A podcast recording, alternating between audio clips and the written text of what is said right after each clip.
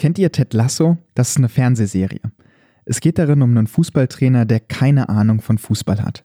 Ted Lasso kann keinen geraden Pass spielen, versteht nichts von Taktik und kennt nicht mal die Abseitsregel. Trotzdem ist er als Trainer ziemlich erfolgreich. Denn Ted Lasso versteht etwas von Menschen. Er zeigt seinen Spielern die Kraft von Wärme, von Rücksichtnahme, von Gemeinschaft. Er kümmert sich um sie. Man könnte sagen, er macht sie zu besseren Spielern, indem er sie zu besseren Menschen macht. Die Serie ist unglaublich erfolgreich. In Deutschland und auch fast überall sonst auf der Welt. Wahrscheinlich, weil uns allen die Idee dahinter gefällt, dass Menschlichkeit am Ende immer gewinnt, dass wir mit einem guten Mentor an unserer Seite über uns hinauswachsen können. Aber gibt es solche Figuren wie Ted Lasso wirklich im millionenschweren Fußballgeschäft?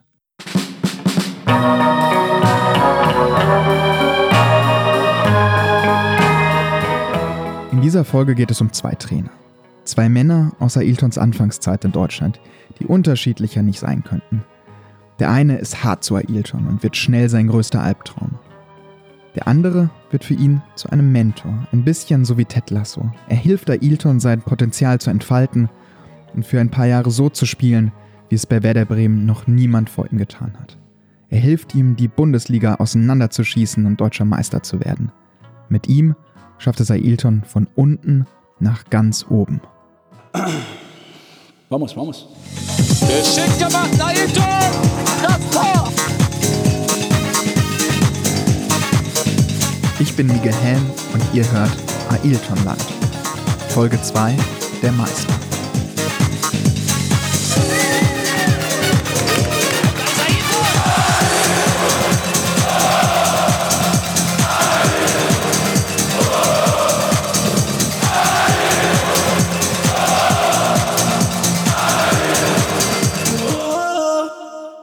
Ich bin davon überzeugt, dass es drei Komponenten gibt, die eine Fußballmannschaft erfolgreich machen.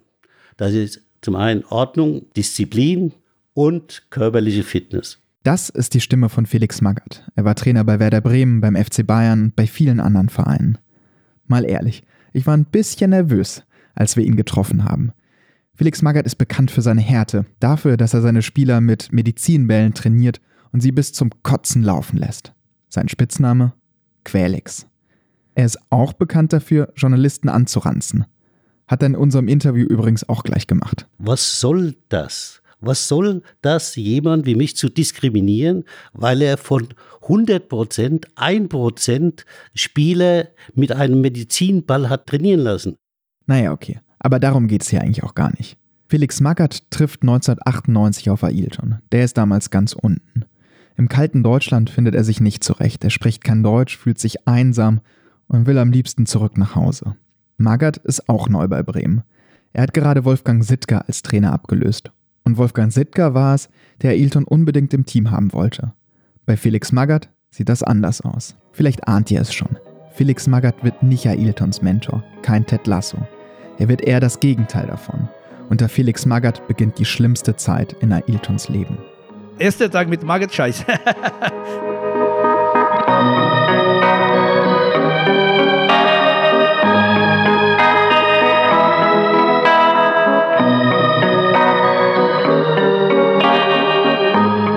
Yo quiero hablar de Magath assim, más en español porque para que las personas entiendan. Magath era un entrenador que alte Schule, como se dice en alemán, alte Schule.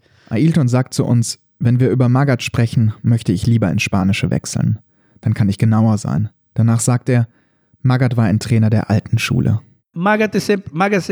Ailton sagt, Magath hat mich immer den Dicken genannt. Der Dicke muss mehr trainieren. Aber ich habe in dieser Zeit so viel trainiert wie nie. Trotzdem sitzt Ailton unter Magath fast nur auf der Bank, manchmal sogar auf der Tribüne. Magath holt ihn einfach nicht auf den Platz. Ailton erzählt uns, dass die Zeit ihn deprimiert hat. Er langweilt sich, hängt in seinem Zimmer im Bremer Parkhotel rum und leiht sich eine Videokassette nach der anderen aus. Passion, Comedy, Película, Film, Porno auch. Hat ein Verein nicht auch eine Fürsorgepflicht für jemanden wie Ailton? Für einen jungen Menschen fern der Heimat, den ein Flugzeug tausende Kilometer in eine fremde Welt gebracht hat? Als wir Felix Magath fragen, wie es damals war mit Ailton, sieht er das alles ganz anders. Sie unterstellen mir, ich hätte ihn nicht erkannt. Nee, ich habe ihn erkannt. Aber ich konnte ihn zu dem Zeitpunkt bei dieser Mannschaftszusammensetzung nicht einsetzen, so wie es für ihn am besten gewesen wäre. Und deshalb hat er dann bei mir nicht gespielt. Zugegeben, Bremen steckt damals, als Magath übernimmt, tief im Abstiegskampf. Magath stellt deshalb vor allem defensive Spieler auf, aber Ailton ist besonders gut in der Offensive. Und es gibt noch ein Problem. Ailton versteht kein Deutsch, Magath kein Portugiesisch oder Spanisch. So oder so kommen die beiden nicht miteinander klar. Mein Ansatz war der, dass ich gesagt habe, ich bin Profitrainer, ich bin kein Amateurtrainer, ich bin auch kein Jugendtrainer. Unsere Aufgabe ist für den Verein maximale Leistung zu bringen und die Betonung liegt auf maximale Leistung, nicht nur auf Leistung. Und dementsprechend habe ich meine Arbeitsweise so aufgefasst, dass ich keine Nähe zu den Spielern gesucht habe, sondern Abstand gehalten habe um eben möglichst ohne Emotionen Entscheidungen zu treffen. Wenn man das hört, dann ahnt man direkt, dass Magath und Ailton nicht zusammenpassen. Für Magath sind seine Spieler Profis, die Geld verdienen und dafür Leistung bringen müssen. Er sieht keinen Erziehungsauftrag und will auch keine persönliche Beziehung aufbauen. Ein Trainer wie Ted Lasso hält Magath für Fußballromantik. Er sagt zu uns, so jemand könne höchstens in einem Club in Geesthacht coachen, also in einem Kaff. Es sind zwei sehr unterschiedliche Typen, die da aufeinandertreffen. Ailton, das sensible Fußballtalent, und Felix Magath, der nur Härte kennt. Wenn ein Trainer 30 Spieler trainiert und von 30 Spielern übergibt sich ein Spieler, also 29 übergeben sich nicht, ein Spieler übergibt sich, da kommen Sie ja nie auf die Idee zu fragen, hat der Spieler vielleicht was verkehrt gemacht? Nein, sie kommen auf die Idee zu sagen, oh, das Training, das ist vielleicht zu anstrengend. Das Training konnte der Junge nicht verkraften. Das stimmt, da haben Sie recht. Aber warum er es nicht verkraften konnte, die Frage stellen Sie ja gar nicht. Sondern Sie machen gleich dem Trainer Vorwürfe, oh, der Trainer hat zu viel trainiert. Spricht man über Ailton, über seine Qualitäten, dann werden zwei Dinge immer genannt. Als erstes, wie schnell er laufen kann. Man denkt gar nicht, dass jemand, der so kräftig aussieht, so schnell sein kann. Wie ein Kugelblitz schlägt er in eine Abwehrreihe ein, überrennt die Verteidiger, nimmt ihnen so schnell so viele Meter ab. Fast so wie ich damals auf dem Ascheplatz nach der Schule in Freiburg-Haslach. Die zweite Sache ist seine Schusstechnik. Mit dem linken Fuß trifft er den Ball mit solcher Wucht und solcher Eleganz.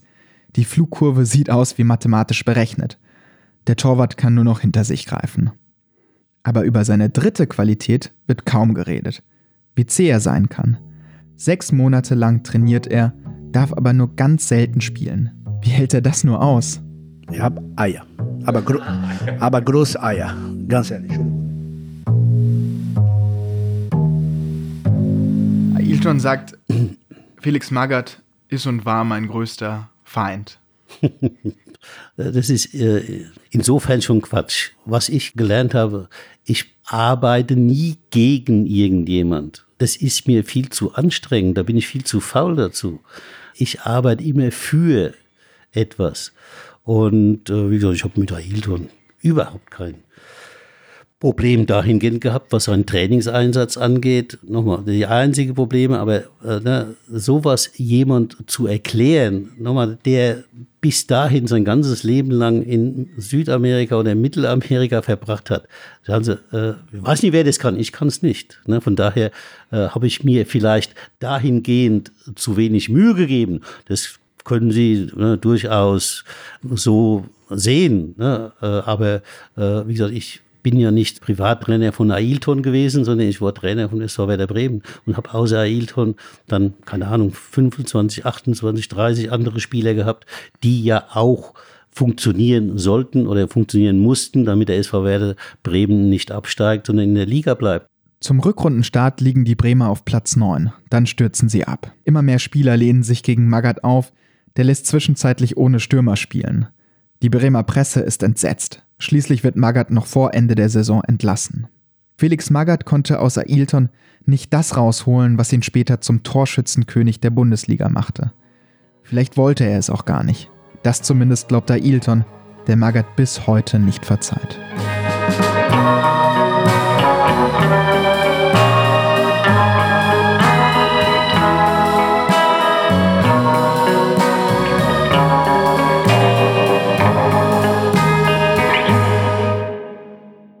Kurz vor Ende der Saison 1998, 1999 übernimmt ein neuer Trainer die Mannschaft, Thomas Schaaf. Er hat früher selbst bei Werder gespielt und war bisher Leiter der Nachwuchsabteilung.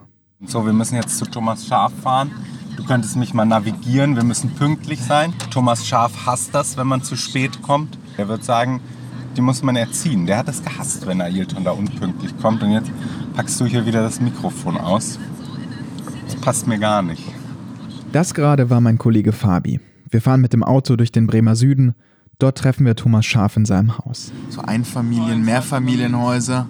Ganz anders als bei Born. Wirkt jetzt nicht so, als würde hier so eine Meister wohnen. Meistermacher. So, hier wohnt der Schaf, gleich da unten. Wir sind ein bisschen zu früh, aber wir klingeln schon mal.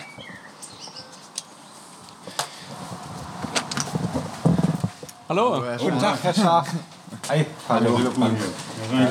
Wir wollen von Thomas Schaaf wissen, wie es damals für ihn war, als junger Trainer die Mannschaft zu übernehmen, mitten in der Saison. Er, der selbst 262 Bundesligaspiele für Werder gespielt hat. Und wir wollen natürlich auch wissen, wie es unter ihm weiterging mit Ailton. Dann äh, wurde ich dann quasi gefragt, willst du das dort übernehmen? Zwei Tage, ich glaube sonntags war die Entscheidung, dienstags haben wir gegen Schalke 04 gespielt. Schaaf hat also kaum Zeit, sich zu überlegen, ob er den Job wirklich will. Dabei könnte der Job seine Karriere zerstören, denn seine Aufgabe ist schier unlösbar. In der bisherigen Saison hat Werder 30 Bundesligaspiele gespielt und davon weniger als jedes vierte Spiel gewonnen.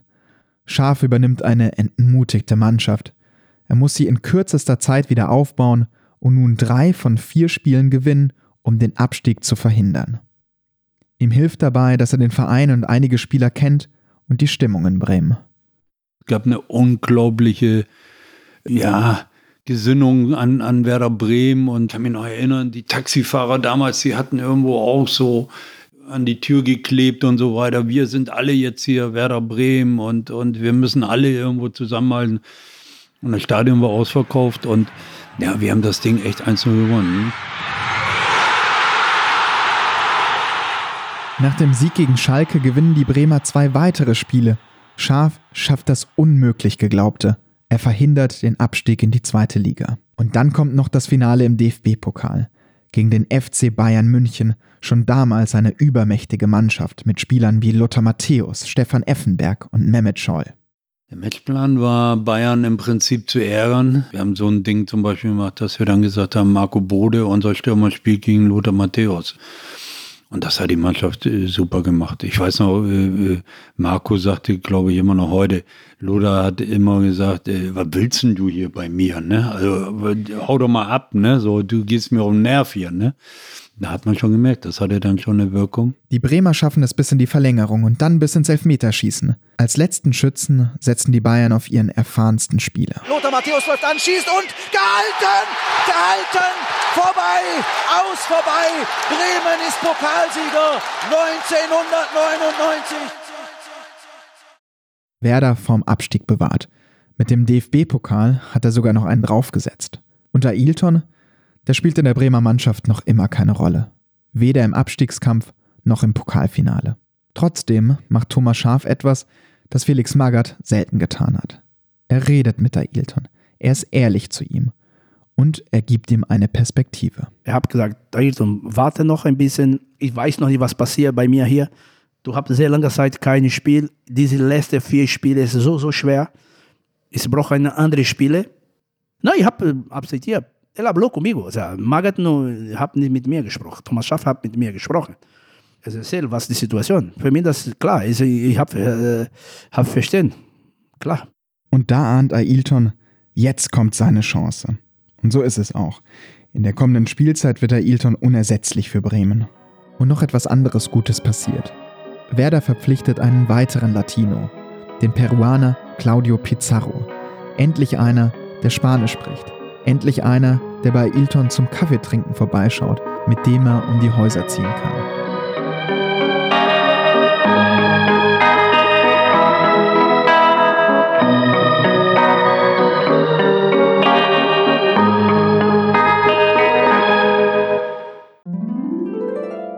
Ihr wollt gepflegter mit euch selbst umgehen als Herr Ilton damals mit dem Ball? Kein Problem, denn bei Seins gibt es keine komplizierten Produktversprechen, sondern Pflegeexpertise für Männer dank sorgfältig ausgewählter Inhaltsstoffe.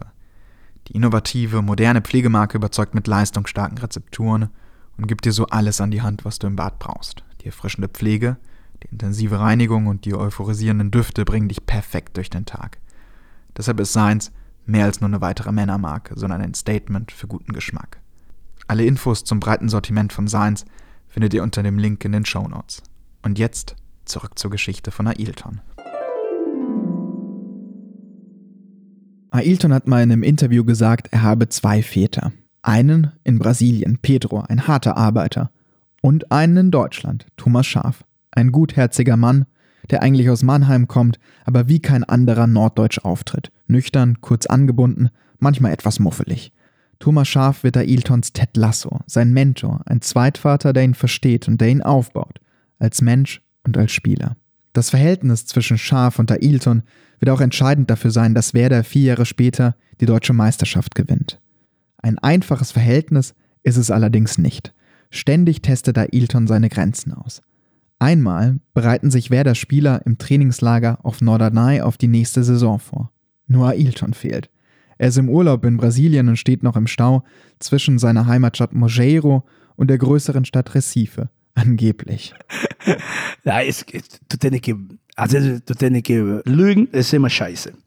Aber na, für eine kleine Situation kann man ein bisschen lügen. Das ist kein Problem. Das ist positiv. Er kommt drei Tage zu spät am Bremer Flughafen an. Die Mannschaft ist schon abgefahren. Ailton will aber erstmal zu sich nach Hause. Doch ein Mitarbeiter von Werder Bremen passt ihn direkt am Flughafen ab. Du kannst heute so voll jetzt, komm nicht mit meinem Auto fahren nach Norderney. Ist keine Ahnung, wo ist Norderney. Ne? Deshalb, ja, egal, du musst mit Taxi oder scheißegal. Also, ja, okay, kein Problem. Mama, hui. Dann habe ich ein Taxi bestellt, fahr mit Taxi. Vor dem Hotel, vor die Tour von Hotel kommt die ganze Mannschaft, warte. Kugelblitz ist wieder da mit dem Taxi und ja. Mehrere hundert Euro kostet die Autofahrt am Ende, denn Ailton nimmt das Taxi mit auf die Insel Norderney. Statt sich nur bis zum Schiff bringen zu lassen und auf der anderen Seite ein neues Taxi zu bestellen, besteht er darauf, dass der Fahrer ihn bis zum Hotel bringt. Seine Mannschaftskollegen finden das lustig. Sie stehen Spalier und klatschen. Thomas Schaf findet das überhaupt nicht lustig. Er lässt Ailton auf Norderney tagelang ohne Ball durch die Dünen laufen. Trotz solcher Eskapaden lässt er Ailton nie fallen. In einem Interview mit dem NDR beschreibt er das später einmal so. Wenn Sie ein Kind haben, dann wissen Sie auch, äh, wenn es Schwierigkeiten hat, dann müssen Sie helfen und können nicht sagen, nee, ich helfe dir nicht und jetzt ist Schluss. Und wie helfen Sie ihm? Dem ihn bestrafen. ein weiteres ständiges Thema neben seinen Verspätungen seine Figur. Immer wieder heißt es, Ailton sei nicht in Form. Die Boulevardzeitungen titeln mit das dicke Ailton. Und Kugelblitz nennt man ihn schließlich auch nicht nur, weil er so schnell ist. Die Sportbild will es einmal ganz genau wissen und lässt Ailton von einem Experten ausmessen, dem Abteilungsleiter eines Bremer Modehauses. Seine Analyse: kleiner Kopf, Hals eher schmal, Brustkorb voll im Schnitt, Bauch optimal, Oberschenkel. Eine Levi's 501 würde ihm nicht passen. Ganz schön gemein irgendwie. Ailton selbst sagt einmal über seine Figur: Die Physis habe ich von meinem Vater. Von meiner Mutter habe ich die Eleganz, diese leichte Art, mich zu bewegen. Verspätungen, keine Disziplin beim Essen, das sind die zwei Sünden, die Ailton immer wieder den schlechten Ruf einbringen, kein professioneller Fußballer zu sein. Doch seine Tore geben ihm recht, das erkennt auch Thomas Schaf. Er findet seinen eigenen Umgang mit Ailtons mangelnder Disziplin, das erzählt uns auch Jürgen Born, ihr kennt ihn schon aus Folge 1, der Exil-Werder-Fan in Südamerika, der Ailton im Fernsehen entdeckte im Parkhotel abends um 23 Uhr ruft Ailton unten in der Küche an und sagt, hier Ailton, äh, nicht scharf sagen, bring noch mal einen Hamburger hoch. 20 Minuten später klopft es an der Tür, er macht die Tür auf, steht scharf da und sagt, hier ist dein McDonald's und morgen schießt du zwei Tore. Ailton schießt die zwei Tore und noch viele mehr. In den folgenden drei Saisons spielt Werder immer oben mit aber nie ganz oben. Die Offensive funktioniert, die Bremer schießen jede Menge Tore, kassieren hinten aber auch ordentlich. Mit der Ankunft eines neuen Defensivchefs ändert sich das. Die Bremer finden endlich die Balance zwischen Angriff und Verteidigung. Die Saison 2003-2004 beginnt. Für Ailton wird es die wichtigste Saison seiner Karriere.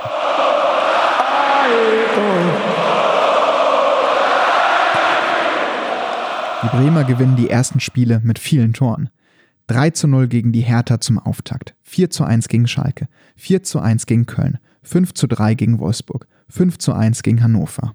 Der Franzose Joan Micou ist ein eleganter Spielmacher. Schnell nennt man ihn in Bremen nur noch Le Chef. Er leitet die Bälle nach vorne zu Ailton. Der kann mit einem Sprint eine ganze Abwehr auseinandernehmen. Aus jeder Position feuert er einen Kunstschuss ab. Egal wer der Gegner ist, die Bremer treffen. Am 16. Spieltag übernimmt Werder die Tabellenführung. Zur Winterpause hat Ailton schon 16 Tore gemacht. Manche sagen, vor allem dank Miku. Zum Beispiel Jürgen Born. Das, was er bei uns 2004 geleistet hat, das hat er vorher nie geleistet und hinterher nie so richtig geleistet. Das muss man sagen, das war unglaublich, das war enorm, was ihm da passiert ist mit 28 Toren, wobei weitgehend wohl darauf äh, zurückzugreifen ist, dass er mit Miku einen hatte, äh, der den Ball schneller abspielte, als er ins Abseits laufen konnte. Denn vorher war es, gab es ja äh, eine Saison mit, glaube ich, 70 Mal Abseits oder irgendwas. Oder noch öfter. Werder Bremen wird dank der Treffer von Ailton Herbstmeister. Nur Bayern und Leverkusen haben sonst noch die Chance, die Meisterschaft zu gewinnen. Auch die Rückrunde läuft gut. Und dann, am 31. Spieltag, drei Spieltage vor Ende der Saison, schießt Werder Bremen den Nordrivalen HSV mit 6 zu 0 vom Platz. Das führt zu einer besonderen Situation. Nun können die Bremer in München die Bundesliga gewinnen, im Olympiastadion, im Wohnzimmer des FC Bayern. Deren Manager Uli Hoeneß kündigt an, er wolle die Bremer wegfegen und richtig niedermachen. Thomas Schaf beschreibt das so.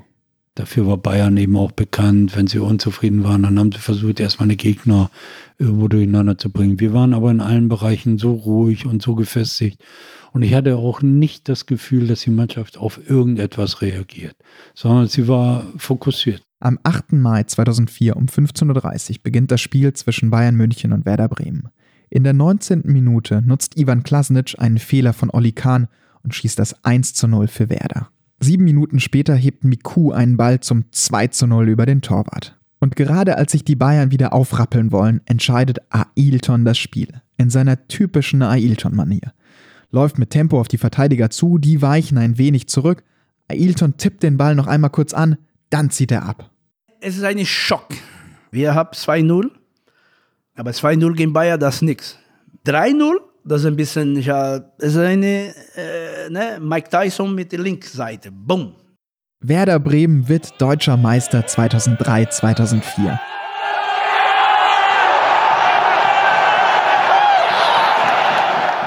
Die Spieler liegen sich in den Armen, die Fans feiern. Ganz Fußball Deutschland freut sich für die Underdogs von der Weser, die das Wunder geschafft haben. Thomas Schaf läuft eine lange Runde über den Rasen des Olympiastadions, ganz für sich alleine. Ich hatte da eine sehr, sehr persönliche Situation für mich, weil da wirklich in, in, in dem Erfolg äh, ein paar private, persönliche Dinge hochgekommen sind, die wir im Jahr davor, 2003, erlebt haben. Und äh, man dann so denkt, naja, wenn, wenn die Person jetzt vielleicht bei dir gewesen wären, dann äh, wäre das, wär das vielleicht schön gewesen. Und Ailton? Aus dem platzen alle Emotionen. Der lacht und weint gleichzeitig. Er schmeißt sich erst auf den Rasen und dann in die Arme seines Mentors Thomas Schaf. Man könnte meinen, es sind Tränen der Freude. Schließlich hat er es endlich geschafft, endlich ist er ganz oben, endlich hat er allen bewiesen, was er kann. Er, der Kugelblitz, der kleine Junge vom Dorf. Aber so ist es nicht. Es sind Tränen des Schmerzes.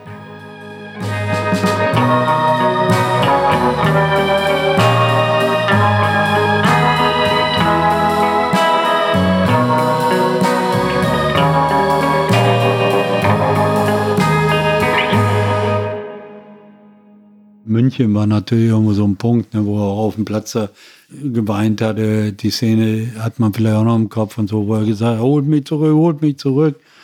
Das ist in so einem Moment, wo du so eine, so eine Euphorie hast. Du bist gerade deutscher Meister geworden. Du hast so ein Spiel hingelegt.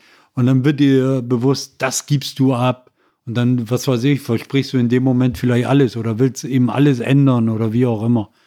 Es war so, wie es ist. Ailton erkennt in diesem Moment, dass er einen großen, großen Fehler gemacht hat. Die Tränen von München, es sind Tränen des Abschieds.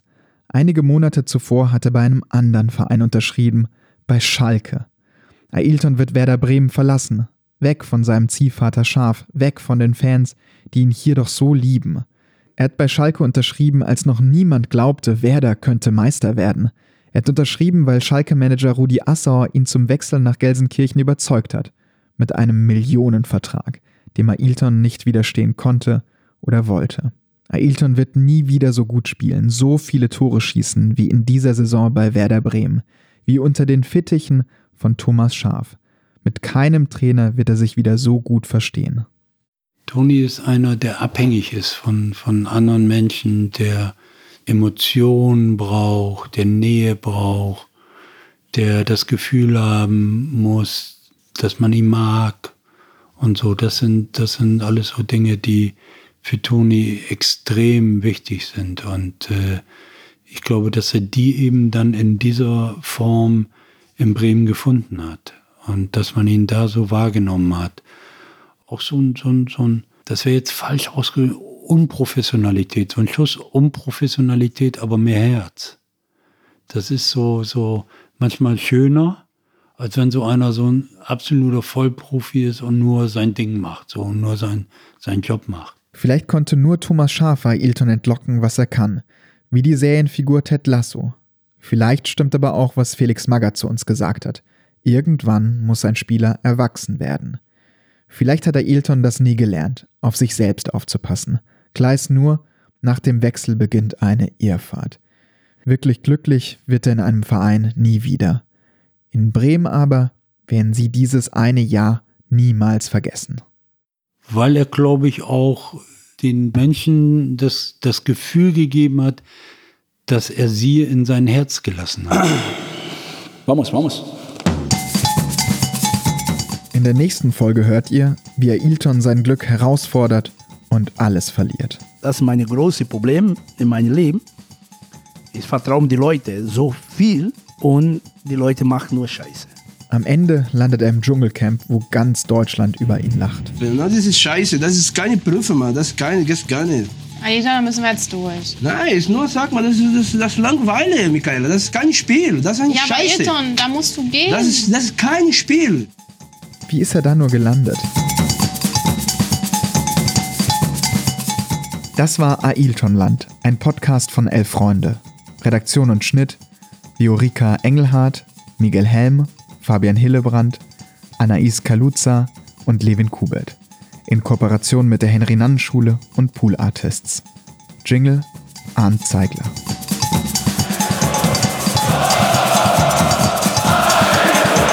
Whoa!